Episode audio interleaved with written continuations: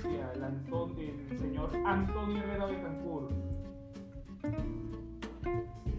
Desde Buenos Aires, nuestro estimado Joseph Gaviria García, disfrutando un poco de las mieles de, su matrimonio, Luis Enrique Contreras. Y ausente. Está ausente en este momento, claro, disfrutando su vida de miel, su cuestión, su, cambio en el estatus, en, en, su estado civil.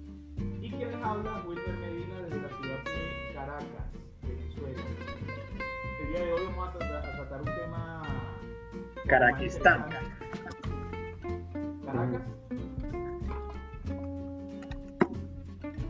Bien, un tema eh, en torno al bachillerato.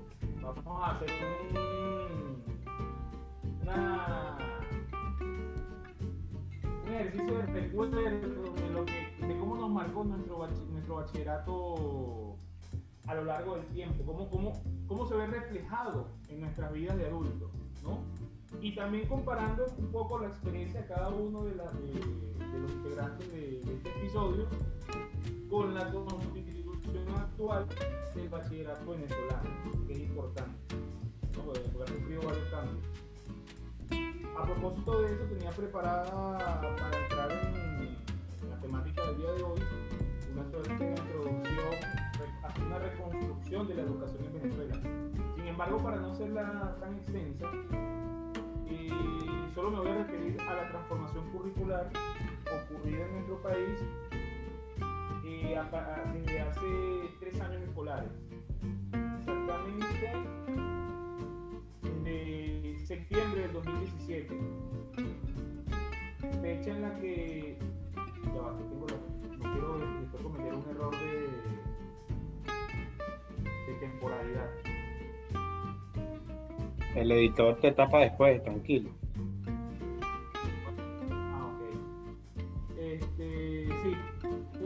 a partir de octubre del 2017, el sistema educativo venezolano pasa por una transformación curricular donde antes existían varias asignaturas o materias del área de la ciencia y estas pasan a conformarse en una sola llamada eh, Geografía, Historia y Ciudadanía.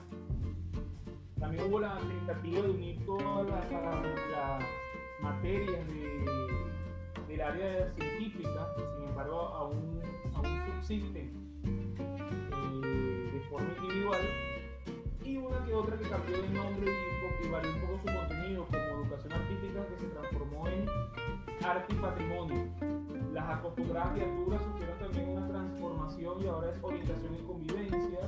Se amplió el, tiempo de, trabajo con educación física que pasó de dos horas semanales a tres. De hecho, el área de inglés y lenguas de inglés y otras lenguas extranjeras también sufrió modificaciones todo principalmente en el contenido de las áreas y en, el, espacio de tiempo que ocupan en, el horario. ¿no? Pero bien, ya para calentar motores y permitirles también la participación a mis compañeros, quisiera preguntarles eh, qué recuerdos tienen ¿Cómo recuerdan su recinto, los recintos o el recinto donde cursaron bachillerato? Vamos a comenzar con el señor Antonio. Bueno, eh, yo no tengo muchísimas cosas que decir sobre, sobre este tema porque me considero un ignorante en la materia, eh, en el sentido de de, todo el tema de la, de la, introducción en cuanto a las leyes y sobre todo lo que ha pasado en último momento o en los últimos años, este, no más que, que Wilmer, que es el que tiene la experiencia de, de años trabajando, pero sí puedo dar algún tipo de experiencia o, o puedo dar un tipo de, de, de cuenta sobre las cosas que me ocurrieron tanto como alumno de bachillerato como, bueno, también en alguna oportunidad este, pude también impartir clase en el bachillerato. Este, bueno, como alumno yo creo que creo no, soy el más viejo aquí y yo me gradué de bachillerato en el 99. Eso quiere decir que, bueno, que soy un hijo de los 90 en el bachillerato y obviamente es una cuestión de, que, mucho ha cambiado, ¿no? Mi experiencia con el bachillerato es eh, muy buena, digo yo, en líneas generales. Eh, me tocó pasar de un colegio eh, católico de curas, que fue donde estudié todo, prácticamente toda mi escolaridad, hasta tercer año. Y en tercer año yo me fui a, a Caracas, ¿no? Ahí cuando me mudo a Caracas y me fui a estudiar en una escuela pública. Si hablamos del bachillerato estricto, en estricto sentido, ¿no? De, de los dos últimos años, eso lo cursé en una escuela pública, en un bachillerato público, que era el Liceo Deportivo eh, Germán Villalobos, este, adscrito al Liceo Caracas, creo que estaba en ese momento, y bueno, al IND y todo eso, ¿no? Y bueno, nada, la experiencia que tengo, el nivel de... ¿Ah? Que no, que no estaba adscrito al Liceo Caracas, eran dos liceos completos, lo que pasa es que después en el tiempo se fusionaron por un lado existía el Liceo Caracas y por el otro existía el Germán Villalobos. Sí, exacto. Creo que cuando yo estaba todavía no era el, mismo liceo. Pero bueno, en fin. La fusión. La fusión ocurrió cuando yo estaba en primer año. Te lo digo porque eh, mi mamá quiso. quería que yo estudiara en ese colegio. La fusión ocurrió después, cuando yo iba a pasar para el segundo año. Ok. Bueno, en fin, este, el cambio para mí fue, fue bastante significativo por, en el sentido de que desde el punto de vista académico el, nivel bajó bastante. Eh, supe, supe eh, vi directamente cuál era la diferencia entre un colegio privado, bueno, el, colegio donde yo estudiaba, eh, primaria y hasta tercer año, un colegio semi privado, ¿no? se puede decir, pero que tenía una exigencia distinta. Y este bachillerato este, era un, liceo deportivo de, bastante poca exigencia, este, que, bueno, que en el, en el papel podría decirse que era una cuestión que tenía como, como objetivo ser, ser bueno a nivel, nivel de que le daba oportunidad a los deportistas de, tener una vida académica acorde a, una actividad de alto rendimiento que les permitiera entrenar y todo eso, pero que en la práctica tenía muchas deficiencias. Este, bueno, total que salí, salí del bachillerato y el recuerdo que tengo eso, o sea, no, tengo mucho recuerdo más allá de eh, profesores buenos que me tocaron, pero en líneas generales de organización este, el, el liceo era bastante deficiente, tan deficiente que, pues bueno, terminó este, fusionándose o creo que eliminándose, no sé si al final ya dejó de existir, ¿no? Este, sí. Eh, pero bueno, eh, nada, fue una experiencia eh, distinta. Era, una, etapa en donde yo apostaba más por, por todo lo que hacía en el, en el deporte, más que, más que la, cualquier meta académica que tuviera, cosa que fue un cambio rotundo, porque yo me considera, siempre me consideré una especie de gallo, que, siempre estaba, a pesar de que era así el tipo del el grupo, el, chamo que, hacía deporte y siempre estaba en todo, metido en todo, eh, yo siempre estaba, este, como que, no sé, siempre me, me he visto así como que me gustaba estar metido en el tema de la vida académica también y eso, pero eso se, en bachillerato se, se, se, fue a un lado, pues se quedó de un lado porque simplemente a mí lo que me importaba era entrenar y lo demás era pasar las materias para poder graduarme.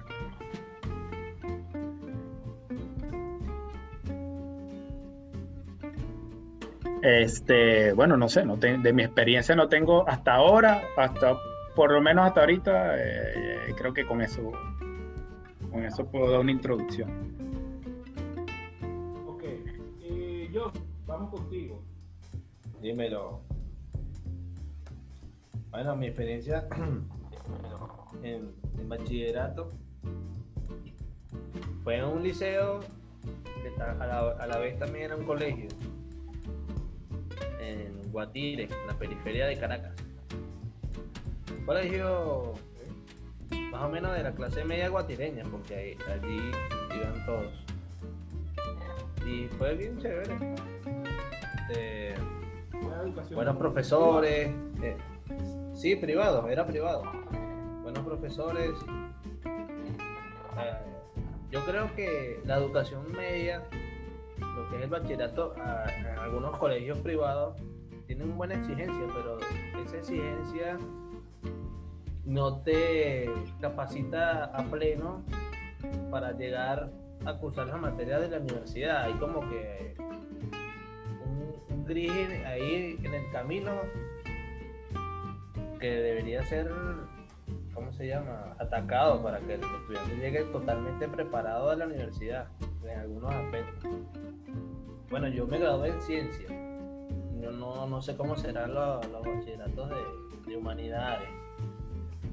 En lo que se refiere a nosotros, a, por ejemplo, en matemática, física, química, la de ciencia era buena. Eh, y eran las tres Marías, siempre se recuerda, ¿no? Las tres Marías que era difícil. Yo, sin embargo, nunca raspé ninguna materia, siempre estaba en los mejores promedios, pero la mayoría del salón estaba con esos problemas. Y me imagino que ya después de la universidad, la mayoría, por ejemplo, de mis compañeros vieron preuniversitarios. O sea, que los, esos cursos que tal, te enseñamos a hacer las pruebas internas del UCB para que presentes también la prueba de la Simón Bolívar o te preparemos a un introductorio para la universidad. Todo el mundo pagó eso, yo no lo pagué, pero porque tampoco tenía la plata. Pero tampoco tenía la plata, pero era interesante que, que- se sabía que había un, un vacío. Yo lo que hice fue, bueno, pedí libros prestados y para la prueba. O, o fue estudiando paralelamente antes de ingresar a la universidad. Pero era una realidad. No sé si cómo, cómo será ahora con las nuevas actualizaciones. Si sigue habiendo ese mismo problema.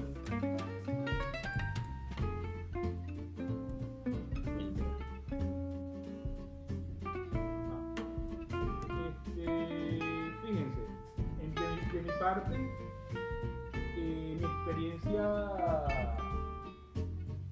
mi experiencia transcurre en, en en dos liceos, dos liceos públicos.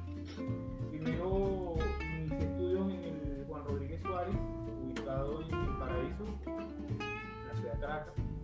Y, y luego pasé a, es que solo tenía educación, lo que en ese momento se conocía como educación básica.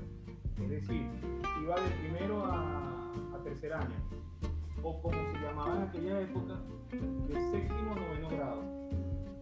Y luego pasé a lo que se denominaba en esa época educación diversificada, la cursé en el Eduardo Crema, ubicado en el Paraíso, toda la avenida Páez, frente a la eh, de Caracas. ¿Tú sabes quién se graduó en el Eduardo Crema? Debo, debo admitir. Ah, ¿Tú sabes quién se graduó en el, en, quién estudió en el Eduardo Crema? aló, aló. El Eduardo Crema era, era uno de los liceos más prestigiosos de Caracas. Ahí se graduó José Ignacio Cabruja. Por supuesto. Sí, claro que sí. Dale, estudió Wilmer. Ah,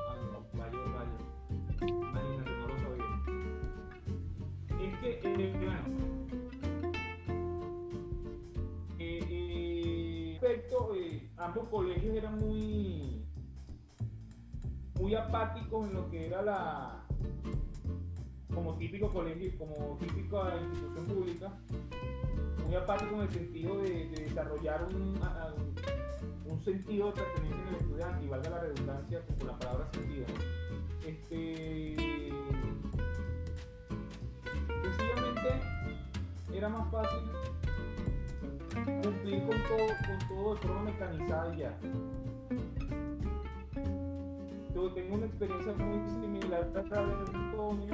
Eh, siento que, a ver, no era un desastre, no era un desastre a nivel organizativo. Tuve muy buenos profesores, profesores que marcaron mi trayectoria y que de hecho eh, de una u otra manera influyeron en mí para, para mi formación universitaria.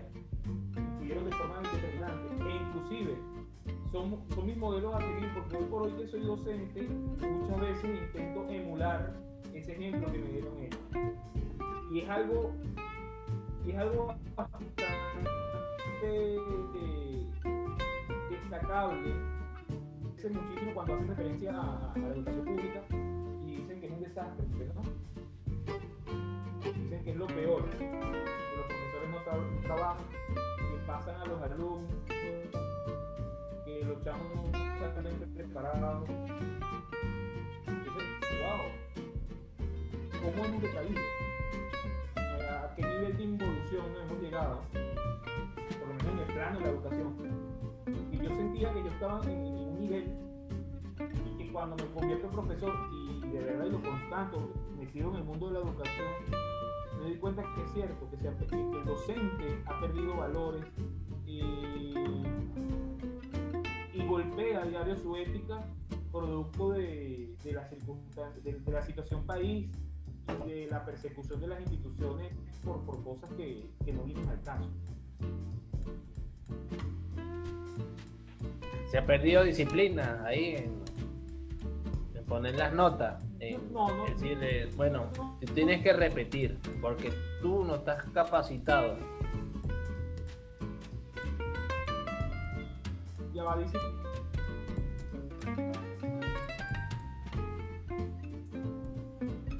Ya va, te perdí. ¿Aló? Aló. No, hay disciplina para decirle al estudiante, poner la nota, mira, no estás capacitado para cursar el nuevo grado. Tienes que volver a repetir. No, a ver. Hay colegios que tienen su disciplina. Lo que pasa fíjate, ocurre lo siguiente, y aquí ya, yo estoy hablando más como mi experiencia de docente que mi experiencia de alumno, ¿no? Obviamente. O creo que estoy mezclando las dos. Eh, hoy por hoy el, docente no se casa problemas. Porque si resulta que Joseph no fue todo el año escolar y de repente Joseph Gavidia se aparece, eh, no sé, faltando un mes para que terminen las clases, con una constancia montada que él estaba muy enfermo, yo estoy obligado a salir corriendo y volver a Joseph, como sea. Porque si no me voy a ganar un problema. Cuando yo sé que Joseph no vino a clase porque no quería. Ese docente, por lo menos, eh, eh, eh, y esto que de lo que estoy hablando ocurre más que todo en la educación pública. La privada hay un poco más de control en ese sentido. Pero ¿qué ocurre? Nada. Eh, el docente prefiere no casarse el problema, no estresarse y, y manda trabajitos. No se pone tan exigente.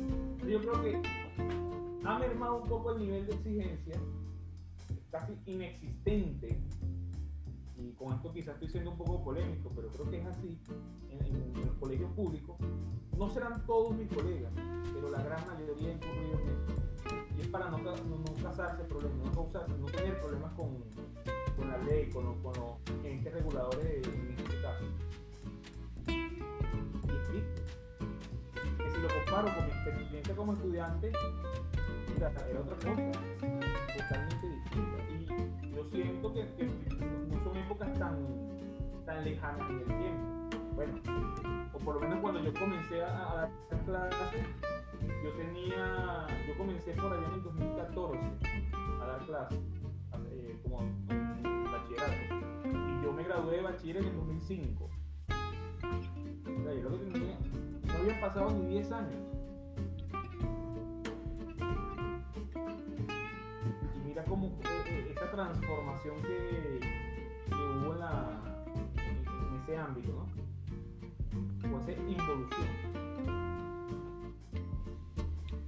Ahora, yo creo que eso viene más atrás, eh, el, tema de la, la dicotomía de la educación pública y privada. Eh, y bueno, sería interesante ver, de hecho, de, de eso se, se, habrá escrito mucho, pero sería inter, interesante revisar eso, en qué momento se da ese punto de quiebre en donde la educación privada comienza a ser más efectiva, eh, más eh, eh, aplicable, más, comenzó a ser la primera opción para, para bueno, para los padres que querían buscar la educación de sus hijos, ¿no? Yo me acuerdo que cuando mi papá estudió, en Carora había un liceo, que era el, liceo, el liceo público más grande allá, eh, en donde todo el mundo quería estudiar, todo el mundo quería terminar ahí. De hecho, era el, el, el único que, que daba la carrera de humanidades, el bachillerato en humanidades, y bueno, obviamente todo el que quería estudiar humanidades eh, tenía que ir a ese liceo. De hecho, las universidades cuando ibas a estudiar una carrera de humanidades te exigían un título de bachiller en, humanidades. Y, y, bueno, y no solamente los de humanidades, sino todo el mundo buscaba y había un proceso de selección que necesitaba más o menos un buen promedio, ¿no? Para entrar a ese liceo. La opción era los colegios privados. Este, yo creo que hay dos puntos eh, dos puntos claves ahí a estudiar en, esa, en ese cambio que hubo. Eh, me imagino que, bueno, en, en, entre los años 80 y 90, que uno, uno eh, la, la, baja calidad que comenzaron a tener esos liceos, que posiblemente tenga, tenga que ver mucho con, con, con el tema de que no se, se, comenzaron, la población comenzó a aumentar y y el nivel de, de, de, de la gente que, que, trabajaba en esos liceos este, comenzó a verse sobrepasada. Y otro factor también podría ser que los colegios comenzaron a hacer un negocio y comenzaron a proliferar una cantidad de colegios en donde se ofrecía no, este, no solamente la exigencia, no era tanto la exigencia, sino la efectividad, de que aquí no va a faltar profesores, de que aquí no va a pasar esto, de que aquí vas a estar claro, más seguro. No va a haber paro, este, vas a tener Exactamente. todas las comodidades para tú, para, para el estudiante, para tu hijo. Pero yo, pero yo creo que hasta finales de los 90 los liceos públicos fueron, fueron buenos. No sé en qué momento el punto de quiebre pasó. Yo creo que fue el cambio generacional Sí, porque en bueno, cuanto a, la, a, los profesores que son, imagina, que, imagínate son los que mantienen esos, esos, colegios, profesores que tienen 20, 25 años dando clases, 30 años, se jubilan, vienen una nueva camada de profesores y no. ahí está el dilema. No sé cómo, no, no, si es por eso. Si tú, o es si tú como pones, paulatinamente va cambiando la norma, va cambiando la ley. Si tú pones como referencia este, liceos emblemáticos como, como, el Liceo Fermín Toro, el Liceo Andrés Bello, el mismo Liceo Caracas y el liceo eh, donde estudió Wilmer, el Eduardo Crema, y tú te pones a ver la evolución que han tenido, o sea, es una cuestión increíble, increíble. O sea, estamos hablando de que en el, en el Liceo Andrés Bello, por ejemplo, este, Rómulo Gallegos era profesor y Rómulo Gallego fue el que le dio clase a todos esos venezolanos de la famosa generación del 28, a Betancura, a Loy Blanco, a, a eh, ¿cómo se llama? El del Nacional, a Otero Silva. Y no estamos hablando de, de, de Rómulo Gallego, eh, podría decir, ah, bueno, sí, claro, él era profesor cuando era joven. Estamos hablando de Rómulo Gallego, ya había escrito Doña Bárbara, ya había escrito Canaima.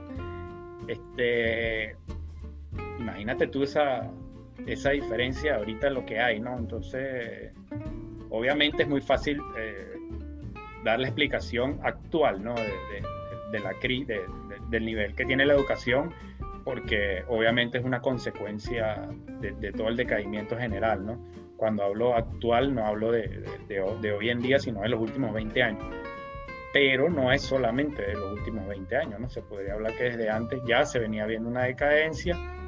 Este, bueno, producto de eso, yo creo que de la falta de actualización a los nuevos tiempos, este, bueno, Venezuela se fue convirtiendo en un país eh, más desarrollado, con mayor cantidad de gente y que la exigencia este, no se adecuó, requería, de, requería de cambios. Pues, y si tú querías tener este, el mismo nivel que tú tenías, entonces tenías que preparar a los profesionales para eso.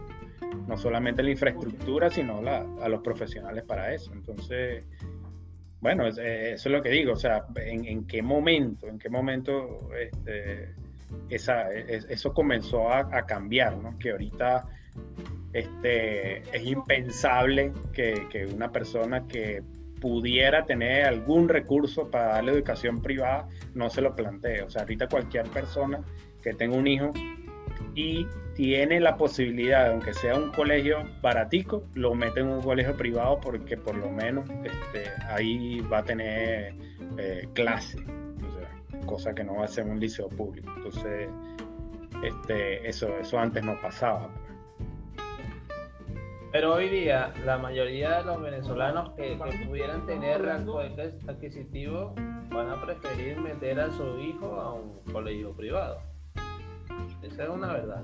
Bueno, los colegios privados históricos también, de, por ejemplo, de, Caracas, este, Emil Friedman, este, el, colegio eh, Cumbre, todos esos colegios privados históricos también, que tienen 50 años, 60 años de, actividad y que son prestigiosos, que, tienen mucho prestigio, es que se copiaban, se copiaban de, los colegios públicos, de los liceos públicos. Este, iban a la vanguardia, iban pegados ahí y muchos tenían profesores universitarios porque los liceos también tenían profesores universitarios. Profesores universitarios que también daban clases en los, en los públicos y en los colegios privados.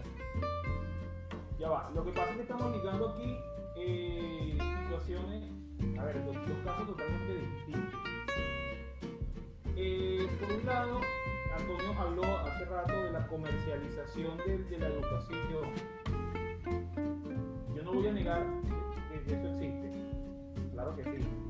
En instituciones educación solamente como un negocio.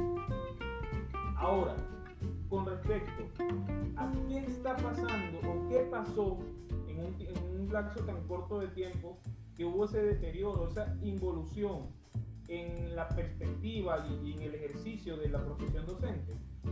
Yo creo que, que, la cosa va en función, como todo en este país lamentablemente, a, a lo político.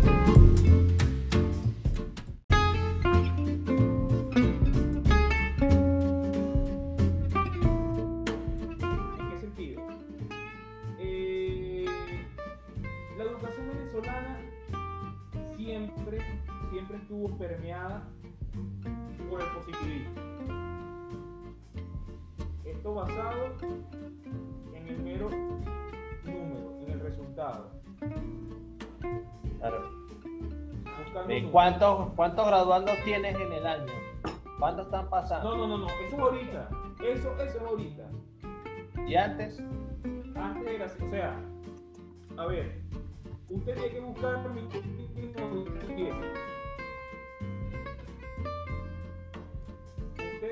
mínimo 10. Si no lo tiene, usted repite el año. Eso no les interesaba más nada, o sea, era, era, eran prácticos. Ahora llega un discurso nuevo, una era nueva, con la que, ojo, estoy de acuerdo, pero hay malas interpretaciones, que, que lo que hace es promover el pasivismo. Con del, del constructivismo o de la pedagogía crítica que vienen a transformar un poco el proceso de educación ha sido mal interpretado en este país.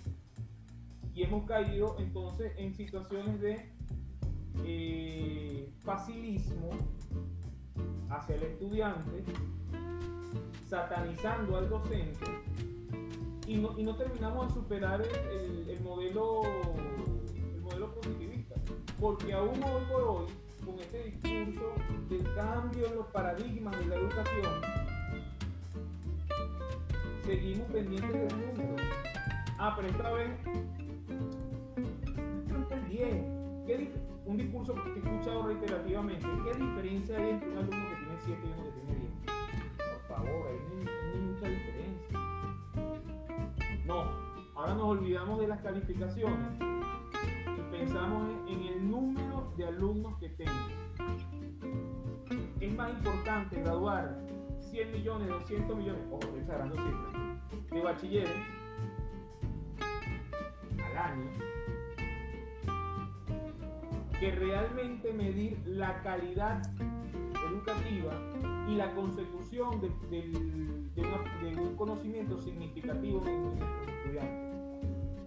Aquí, lamentablemente, el, bachiller venezolano este, se gradúa sin saber nada. No sabe nada.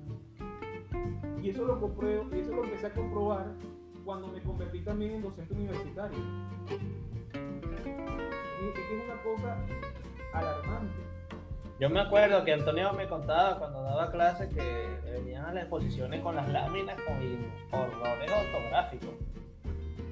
Las láminas de PowerPoint hasta con horrores ortográficos no, no utilizan ni el Word. No, es que no, no hace falta porque el PowerPoint hace las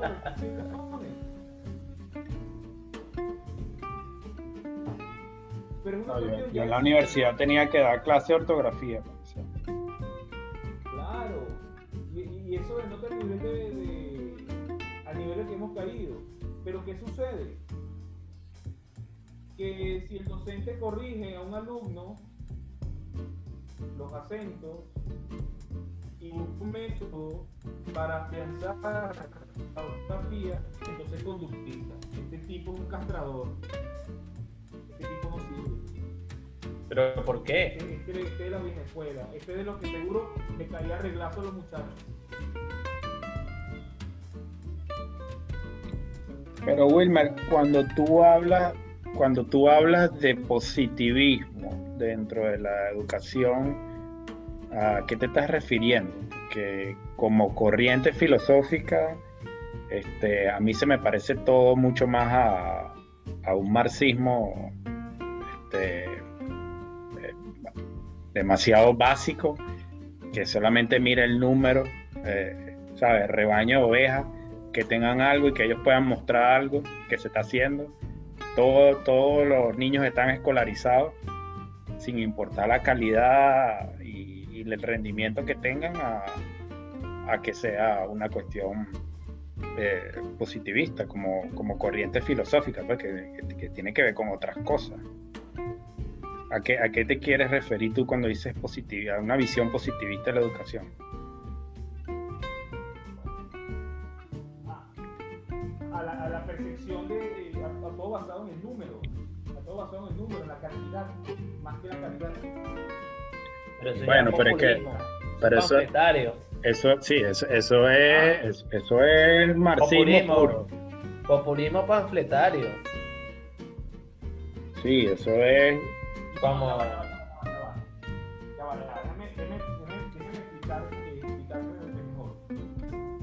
Cuando hablo de positivismo en, la, en educación este, venezolana, lo, lo hablo como corriente filosófica en todos los sentidos Solo que ahorita estoy usando eh, el hecho de, los números. Eh, de los números en cuanto a la calificación. Me enfoco más en la nota. Ojo, en la nota. Claro, tú podrías decir que se enfoca más en las estadísticas. No, porque ahí sí estaríamos cayendo en lo que ustedes dicen. Porque son los números. ¿Cuántos tenemos hoy? ¿Cuántos había ayer? ¿Cuántos están pasando hoy? ¿Cuántas escuelas tenemos hoy? No, no, no. No, no es distinto. No es distinto. O sea, tú tienes que lograr en el frío, en el frío número. Tienes que, eh, es como el método científico. No sé si, estoy, si me estoy explicando bien. Fíjate.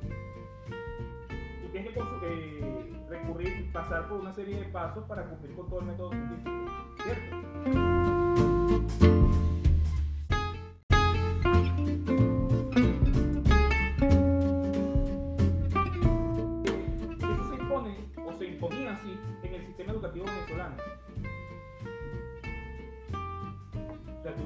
Asignaciones así, de, así, de esta manera. eh, si tienes más de 18, eh, si tienes más de 15, estás exhibido, no vas a, final. Si tienes menos de 15, eh, que presentar un final. Algo demasiado sistemático. Y cerrado, cuadrado. Y es lo que está en el libro y esa es la verdad absoluta. ¿Ok? A eso me refiero con que era. Estamos asistiendo a una transformación que, lo que, que- que- más, más panfletaria, como dicen ustedes, que va ligada al marxismo, sí, es verdad, que es lo que estamos viviendo hoy en día.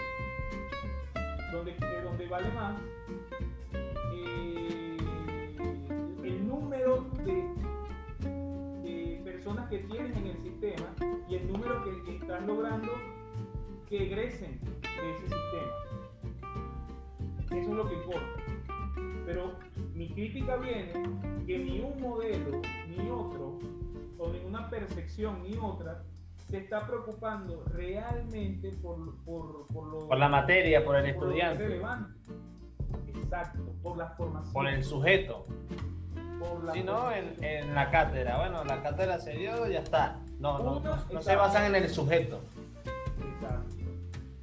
A eso me refiero. Ahora me expliqué mejor. Y Totalmente. bueno, pero, pero eso que estás diciendo no tiene No es nada que ver. Se deshumanizó. Sí, pero, pero, pero no tiene que ver con el positivismo porque, porque no, no tiene que ver con el tema de, del resultado, sino que estás viendo, eh, o sea, cómo, cómo es aplicable a, a, a lo- a lo- a los estudiantes eso. Pues, o sea, Claro que cambió el cómo, método. cómo un método, cómo un método puede ser aplicable y cuáles son las, las deficiencias y, la- y las cosas buenas que, que podría tener, ¿no? En ese sentido, no, o sea, el- el- la filosofía positivista, o sea, el, hecho- el hecho de que tú hables de, de- de números y estadísticas, eso, eso no tiene nada que ver con positivismo. De hecho, o sea, la, la- la- la iniciación de la, de la educación pública o, o la evolución de la educación pública vino con, con la democracia en Venezuela. Y eso fue un sistema totalmente socialdemócrata, que no tenía nada que ver con positivismo. Bueno, positivismo podríamos hablar, podríamos hablar de eh, el contenido. Ahí sí podríamos de repente tener una discusión sobre qué corrientes qué corrientes filosóficas eh, eh, existían y cuáles eran las que predominaban. Este, No olvides pero en, el tema escuela- estadístico, en el tema estadístico, quienes inician en eso eh, fue la socialdemocracia y de acuerdo a un plan totalmente socialdemócrata que tenía que tenía como principal actor al Estado, que es el que in- in- instituye la, la educación pública y que la hace fuerte. Eh, comienzan a construir escuelas, se construyen muchos liceos y se comienza a popularizar la educación pública eh, en, en sitios y en pueblos de, de Venezuela donde, donde básicamente no existía la educación. Estado de, de bienestar. Este, exacto, eso lo hicieron bajo, bajo una bajo una premisa de, de, bueno del Estado protector y de acuerdo a un currículo y a una a un sistema de evaluación que era bueno básicamente el sistema que, que se usa pues a nivel mundial o sea esas esas cuestiones de, de- de notas y todas esas cosas bueno tú lo ves en todos lados no este Claro, pero- ahí lo que ahí lo que contenido. lo que exacto lo que Y la sistematización, sistematización general. A eso me refiero con positivismo. Claro, Claro, pero- De la sistematización. No, Tiene no que ver- específicamente a contenido. Tenemos que Mm. tener en cuenta también el, el contexto y la población que vive en ese momento, las necesidades que también estaba viviendo el país a nivel educa- educa- educativo. Comenzó con Eleazar López Contreras fundando las primeras escuelas técnicas, los primeros liceos, para la necesidad de también tener gente capacitada. Es que está bien. Y ahora, Está bien, yo no- yo paulatinamente tú necesitas una mejor calidad educativa. Ahora estamos, estamos en una disyuntiva que no, no hay calidad. Lo que hay es cantidad. Es que se está buscando la cantidad exactamente.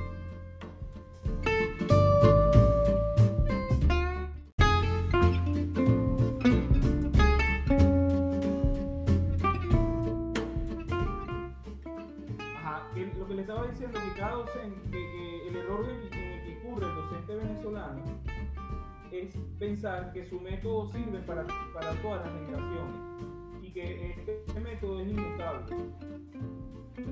Ok. Eso está mal. Tu deber es mutar junto con esa generación, hacerle la que, adaptarte a ellos. Ojo, no, no es que te vas a poner a, a, y a, decir las palabras que ellos dicen ni nada por el estilo, pero sí, pero no te puedes mantener siempre en lo mismo. Tú mismo no puedes permitir que tu, que, que tu profesión se vuelva monótona. Eso es un error garrafal. Bueno, pero ahí entra en juego el tema de la, de la teorización de la pedagogía y de la, de la actualización que debe tener no solamente los profesores, sino cualquier profesional en su área, que es la actualización de la teorización. Este, y eso se consigue con estudio, este, y ese estudio no lo tiene disponible un profesor. Entonces, este, porque, porque tampoco tiene los incentivos para eso. Entonces, este, no es nada más que tú te actualices o que te vayas, que te vayas actualizando con los chamos de, nuevas generaciones, sino que tú vayas entendiendo cómo se mueve y cómo, cómo, cómo puede resultar la formación de esas nuevas, de esas nuevas generaciones. Y eso se consigue con teorías, con actualizaciones, de la misma forma que, que un médico se tiene que preparar porque no puede hacer una operación este, como la hacía hace 30 años. O la nueva tecnología. Hoy, bueno, hoy día. Exacto, nuevas tecnologías, nuevas formas, nuevas teorías, nuevas aproximaciones a- a- al conocimiento. Este, y esas cosas tú las haces con incentivos. Cuando tú Por ejemplo. no tienes el incentivo de que si tú haces una maestría o que si tú estudias esto, tú puedes este, surgir, este, si tú puedes tener un mejor sueldo, tienes, te- puedes tener mejores cosas, entonces no vas a tener esa motivación de... al, al final termina siendo una cuestión de que, de que bueno, yo, yo estoy aquí, yo doy clase de, de 7 a 12 y, y bueno, esto es lo que yo voy a dar, pues ya por, por, por este sueldo que me pagan, yo, esto es lo que voy a hacer y no pienso dedicarle más a más nada, o sea, del, del resto del día voy a, a, a vender a vender cosas, a vender vainas por internet porque eso es lo que me da dinero, ¿no? O a invertir en una en cualquier otra vaina.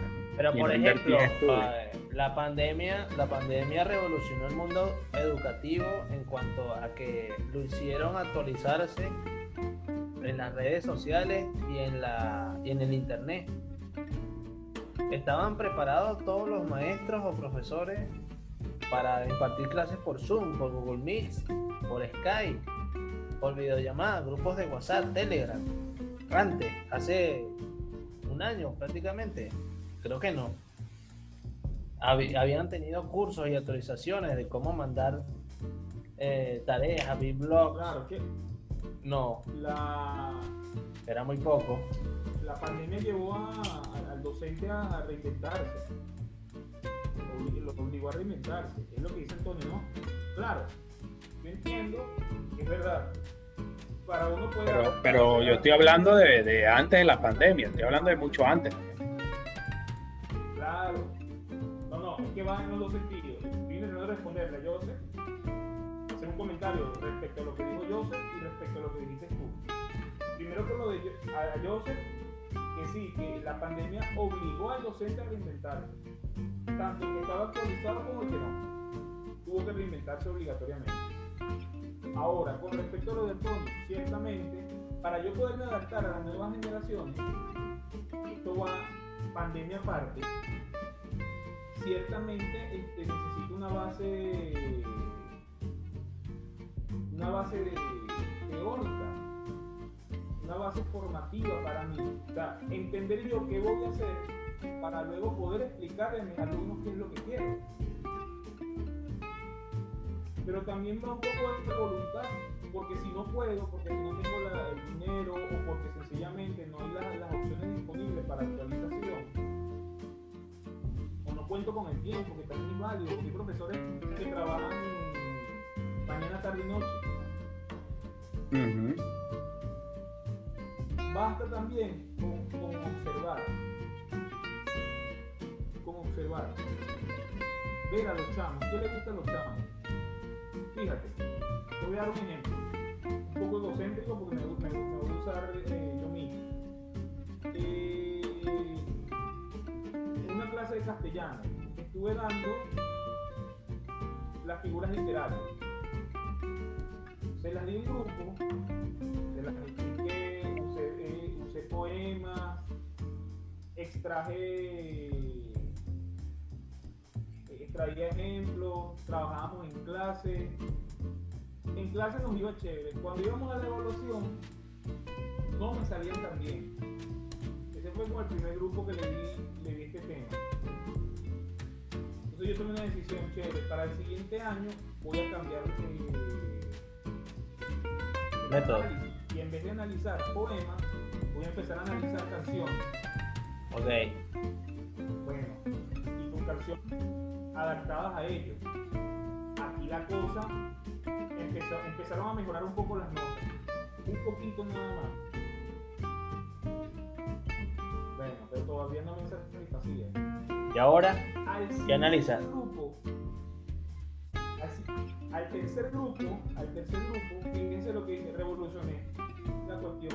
Ya no era nada más trabajar la letra de la canción. Escuchar la canción ahí en vivo en la clase. Ponerle música en la, en la clase. ok. De todo tipo. Claro, en español, ¿no? Pero rock, vallenato, bachata, salsa, merengue, llanera, gaita, balada, todo, todo, reggaetón. Y con eso iba a tra- eh, trabajar las Entonces, a medida que ellos iban escuchando lo que les gustaba, eh, iban analizando las figuras literarias.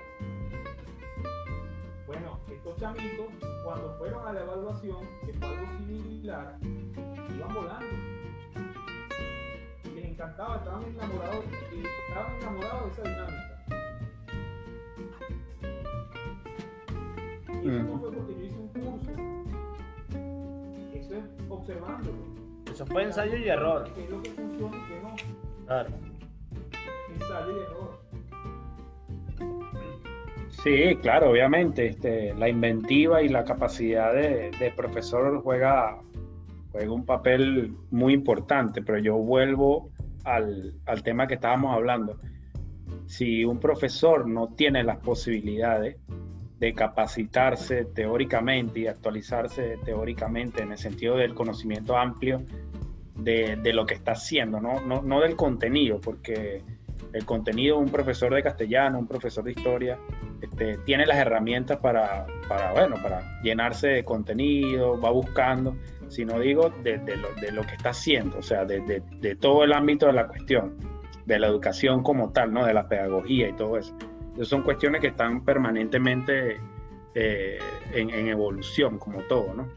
como, todo el campo del conocimiento si no tienes la- la- las herramientas, si no te dan las herramientas, si no, si no tienes las posibilidades de hacerlo, entonces llega un momento en que se estanca eso. Este, se estanca por falta de tiempo, se estanca por falta de, motivación, se estanca por falta de incentivo. Y, y bueno, eso, eso va ocurriendo y eso repercute en el nivel general, pues.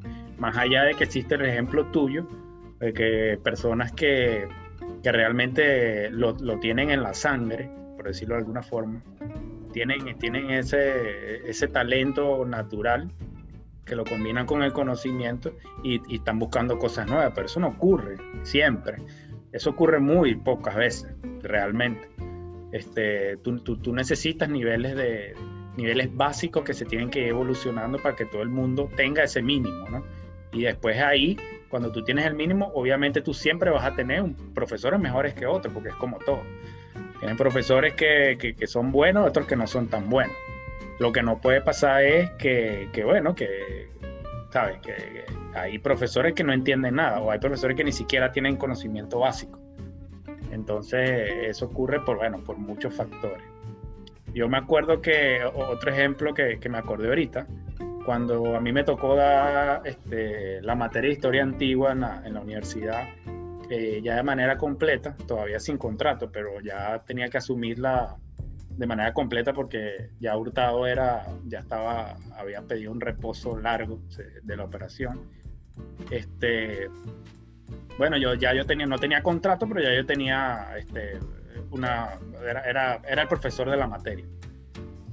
Y, bueno, lo que yo me enfrenté fue al programa de la materia, que ya yo lo había estudiado obviamente, que fue el programa de la materia que hizo Hurtado, que escribió un libro de eso, un programa totalmente completo, este, envidiable, no tiene nada que envidiarle a nada, pero que es un programa de los 80.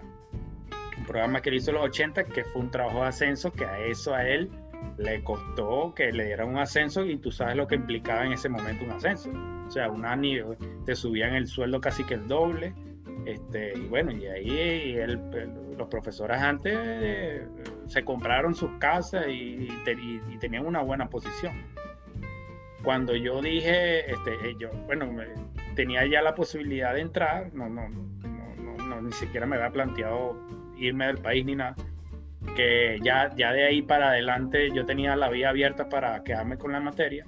Entonces dije, bueno, voy a darle una actualización a este, a este penso, para hacer lo que yo quería. Bueno, el nivel de tiempo, de esfuerzo y de, y de dinero que me costaba, o sea, por lo menos, este, comprar unos, por lo menos 20 libros entre electrónicos y físicos, que no estaba en Venezuela que los tenía que tener yo porque yo los tenía que aportar a los chamos para que estudiaran, porque ni siquiera estaba en ninguna biblioteca en Venezuela.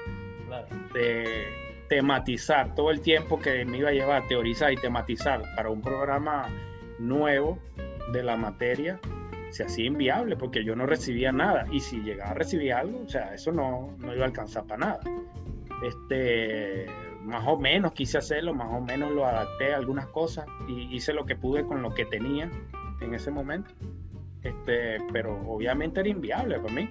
Era inviable poder este, hacer algo como yo hubiese querido hacer con, con la materia, ¿no? Y eso que, que, yo tuve la iniciativa y quería, quería hacer las cosas, ¿no? Pero muchas veces eso, no tienes la posibilidad de hacerlo por, porque no tienes los incentivos, porque no tienes el tiempo y porque esas cuestiones generan demasiado esfuerzo, demasiado estudio este, que, que, que requiere tiempo, pues. Entonces es muy difícil, pues si tú no tienes los incentivos, es muy difícil. Pues.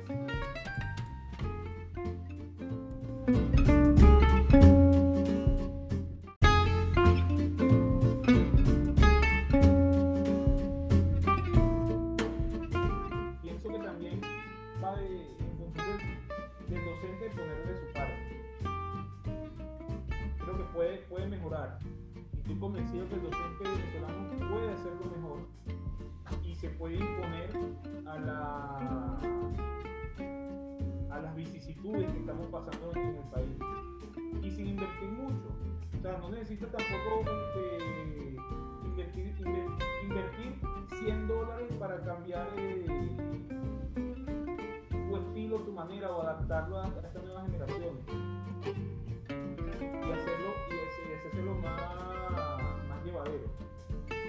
más interesante sobre todo.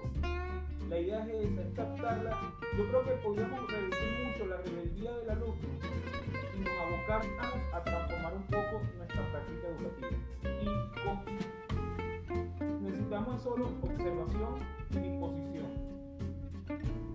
Es verdad lo que dices tú, hay personas que tienen más talento que otras para, para adaptarse, a, para adaptar su proceso de enseñanza. Y es cierto, no lo voy a negar. Pero tampoco puede ser tan cuadrado, y he conocido colegas que lo son, que lo son, que ellos no, este, no están dispuestos al, cambio. No están dispuestos para nada al cambio. Como están y como se muestran, es lo mejor. Claro, porque están en la zona de confort. Para ellos se manejan como pez en el agua. O porque no pueden, porque simplemente no pueden. Hay gente que cualquier cambio que requiera eh, más estudios, también, claro. No pueden, no pueden. O sea, eso requiere, eso requiere de, un nivel de curiosidad intelectual y de Pero disposición hacia el estudio. La misma, de la misma institución de mantener actualizado a su planta de profesores, de que vayan a la par de la nueva era. Sí, es que yo, eh, eh, una de las cosas más, más, más insólitas que pasa ya no solamente en, Venezuela, sino en, muchos sitios, hablando de Latinoamérica, por poner un, área específica, es que nunca se ha visto la educación como un elemento central y, y, para mí es clave, para mí la educación es clave. La educación básica, el bachillerato, es la que te da el pulso completo de un país. O sea, tú puedes ver el nivel que tiene un país, el nivel de organización que tiene, que, que, tiene un país viendo su educación. Y eso es algo que tan, se pasa tan olímpicamente por, por todo, desde autoridades hasta, hasta, hasta, bueno, hasta docentes, hasta alumnos, todo eso, eso pasa por todo. Pues, eh, un país que trata la educación como la trata hoy en día eh, el Estado en Venezuela es una cosa que, simplemente da pena. Pues. Y, una cosa tan importante, o sea, que, la gente que, esté, que está ahí en la, eh, toma las decisiones y que, que está a cargo de la educación en Venezuela vea las cosas de esa manera, tú dices, o sea, no, no, hay manera de que eso, o sea, pueden salir destellos de luz, hay profesores, hay mucha gente en Venezuela eh, muchos profesores que obviamente estoy seguro que son brillantes y que quieren hacer las cosas y que, y que son como que una luz dentro de toda la oscuridad. Pero, pero si eso tú no lo cambias a nivel general, si tú no creas los incentivos, si tú no eh, tomas a la educación con la importancia que tiene primordial, incluso, incluso más importante que, que cualquier otro ámbito de la, de la, de la vida eh, de una sociedad, este, no, no vas a poder. Si tú no le das la importancia que eso requiere, no vas a poder. Entonces, este, a, mí me da mucha pena eso, pues, que gente que incluso nosotros mismos que, que fuimos, este, eh, pasamos por bachillerato en distintas épocas y realmente, o sea, es, nada, es nada, o sea, uno compara y ahorita que nosotros eh, pasamos por una universidad, y bueno, uno se dedica este, al estudio de las cosas y, analiza las cosas. yo, no, puedo entender cómo puede existir un país que le dé tan poca importancia a la educación como, como le da Venezuela. Obviamente eso se explica de muchas formas y, y bueno, yo creo que no es necesario caer aquí en el tema político, pero incluso en el, con el desastre con el desastre político que hay, con el desastre a nivel general, que la educación haya sido desde, siempre eh, un tema tan descuidado, de verdad que, deja mucho que, desear, demasiado, demasiado. Exactamente, es el problema, que se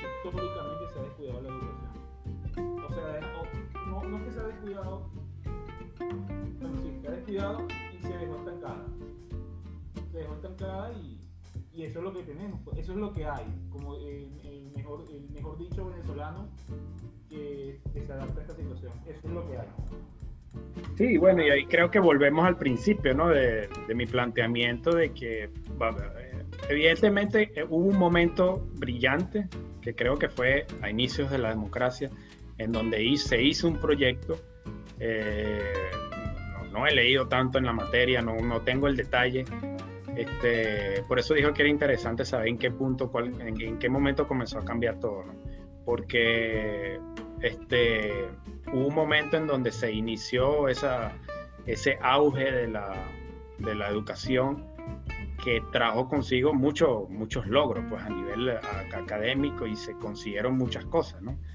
Este, y bueno, habría que ver en qué momento eso ocurrió, esa, esa debacle ocurrió, pues en el momento en que era, era tan prestigioso ser maestro como Uslar Prieti, como Rómulo Gallego, que eran maestros, y en qué momento eso, eso dejó de ser.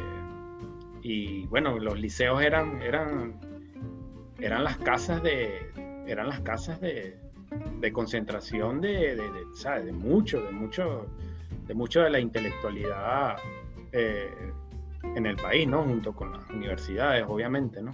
Pero el liceo era, era una cuestión de que tenía una importancia muy, muy grande, pues. Y en algún era momento... requisito para cualquier trabajo, ser graduado de bachiller, para ser secretaria, para ser asistente de algo. Ahora no, hoy no. Y hoy más que nunca. Sí, sí, hoy también, claro. Sí. Hoy también, pero un poquito más. Tienes que tener experiencia o estar estudiando una carrera universitaria. Sí, pero es, el tema de que se vende muy barato, se bachiller ahorita. Ahorita bachiller, quien no sea bachiller, quien no sea bachiller es porque simplemente, este, sabe, no quiere, pues. no, no, no, no, requiere ningún tipo de esfuerzo. Totalmente. Bueno, yo pienso que ya, lamentablemente, la conversación estaba buena, pero lamentablemente llegado al final de la edición del día de hoy. Eh, ¿Alguna reflexión que, que, vaya a dejar para el cierre, Joseph? Yo creo que la reflexión es eh, abocarnos más a, la educación y valorar más a aquellos profesores que siguen luchando en el sistema educativo, que por sí solos tratan de reinventarse, de humanizar un poco más eh, su cátedra, el interés por el estudiante y bueno, ojalá todo cambie y se actualice Venezuela a la nueva era. poder tener un bachillerato o un liceo de lujo para que también la, la universidad se nutra, se nutra de aquellos estudiantes que van surgiendo.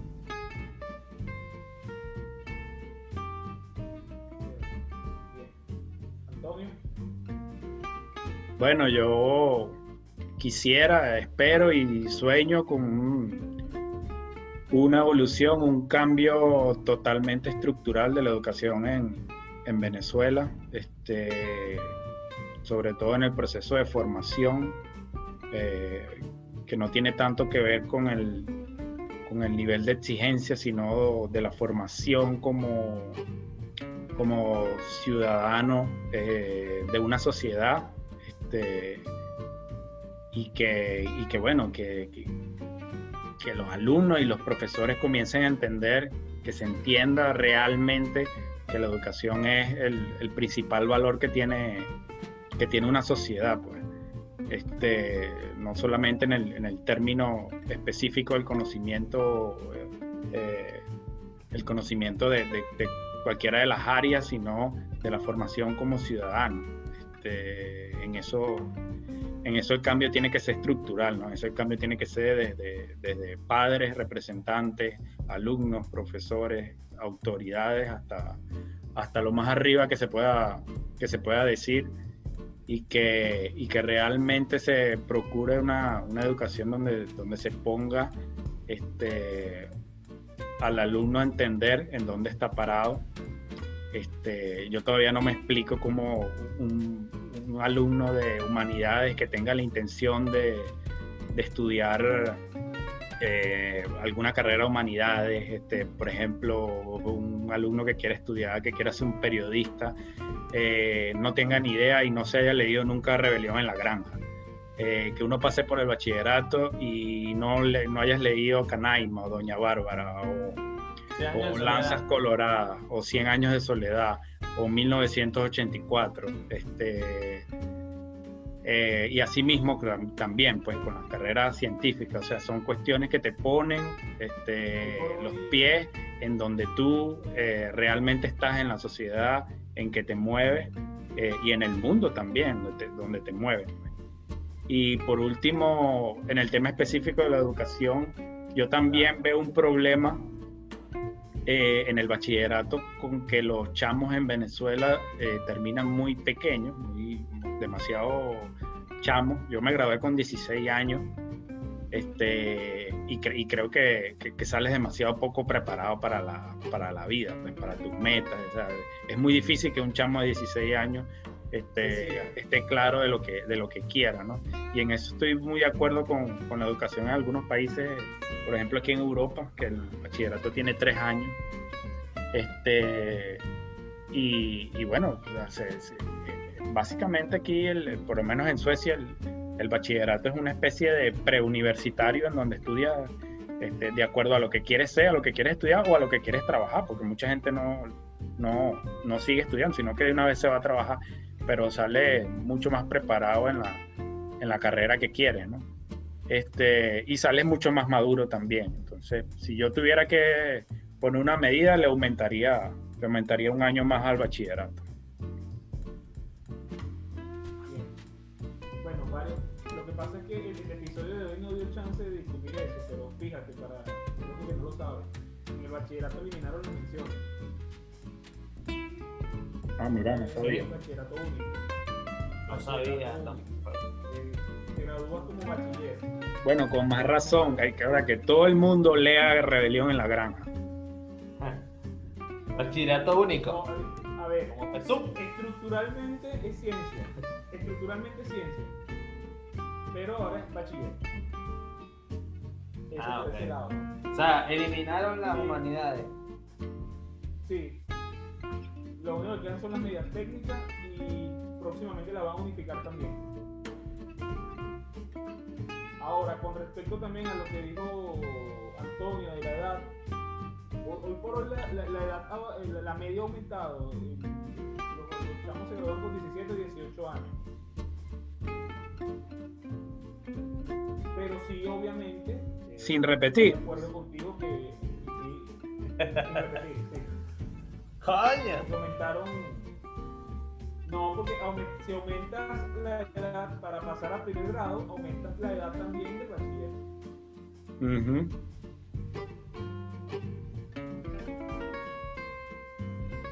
Ajustas por abajo para que, para que, para que, se, vea, eh, para que se vea el cambio arriba también.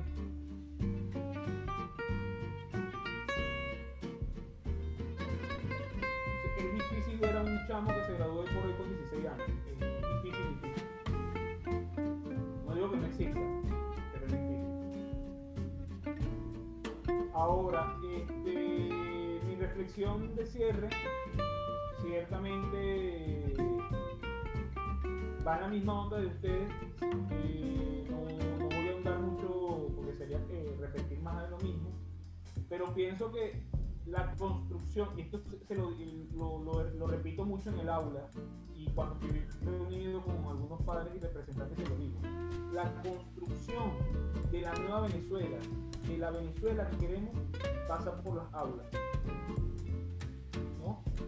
Por el hogar, por supuesto, pero por el aula definitivamente. Entonces creo que tiene un trabajo mancomunado, esa transformación.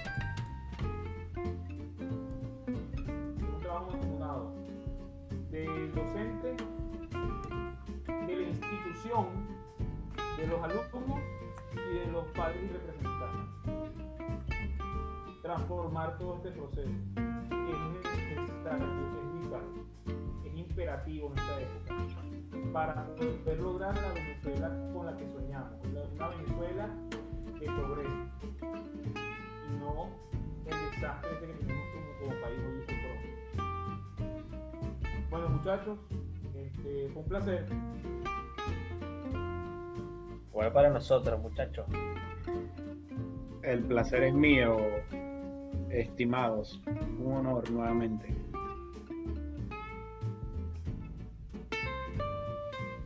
Nos vemos entonces en otro episodio. Nos vemos y nos escuchamos. En el próximo episodio. Veremos, okay. veremos contar.